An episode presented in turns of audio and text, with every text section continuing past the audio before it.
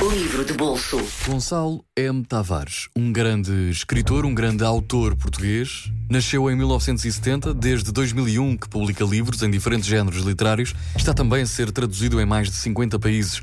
Os seus livros receberam vários prémios em Portugal e no estrangeiro. Hoje gostava de lhe falar sobre Uma Mulher Sem Cabeça e O Homem do Mal Olhado.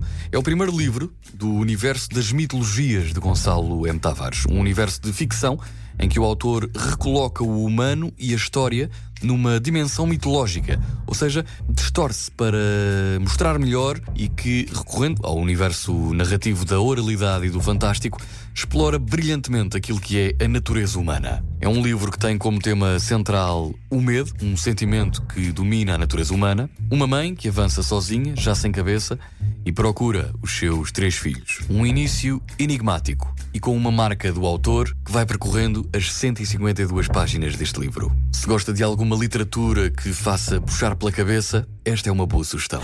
Livro de bolso. M80 Extra.